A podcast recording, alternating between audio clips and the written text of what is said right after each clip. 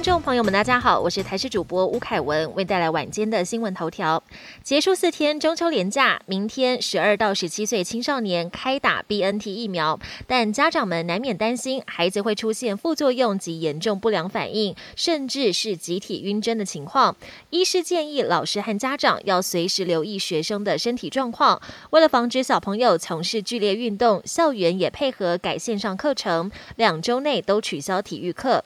学生接种前有几件事情也要注意，包含睡眠要充足，在注射前一到两个小时吃完早餐和补充水分，记得衣着宽松。指挥官陈时中也提醒，尽量携带健保卡在身上，如果真的遗失，学生也有造册进行施打，也可以如期接种。我国日前到货的一百零八万剂莫德纳疫苗即将开打，这个月二十八号就会配送到各县市，要留给打完第一剂间隔十周以上的七十岁长者等两大族群打第二剂。针对国内两剂疫苗的涵盖率，前疾管局长苏益仁认为，短期内要从目前的百分之六拉高到百分之六十以上，恐怕很有难度。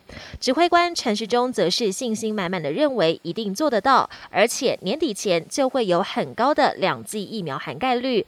至于我国明年已经采购的两千万剂莫德纳次世代疫苗，要作为第三剂使用。陈时中也表示，想打的人都打得到。振兴五倍券准备开跑，首波针对数位券领用，明天早上九点官网正式启动。数位绑定可以选择信用卡、电子票证或是行动支付。这次五倍券新增共同绑定功能，最多可以五人。另外还有八大部会加码券的抽签登记。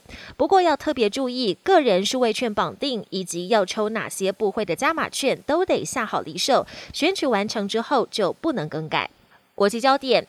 加拿大国会选举结果出炉，总理杜鲁道惊险连任，将展开他第三次任期，可以说是历史性的一刻。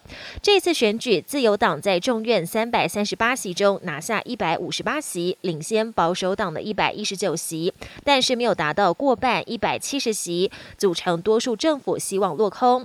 事实上，杜鲁道在疫情当下冒险提前两年举办国会大选，就是想趁机突围，却只比上届大选增加三席。杜鲁道选前人气直直落，还招来反疫苗民众激烈抗议，总理大卫差点不保。海地难民至少有一点五万多人聚集在墨西哥边界，企图游泳偷渡到对岸的美国德州追求新生活，让美国再度面临头痛的难民问题。日前网络还疯传一段影片，美国边境巡防队员一看到海地难民非法入境，就骑马驱赶他们。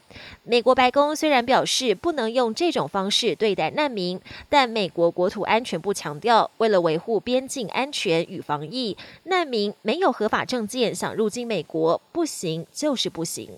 美国佛州一名二十二岁的女网红日前跟男友拍片，一起开露营车跨州旅行，却离奇失踪。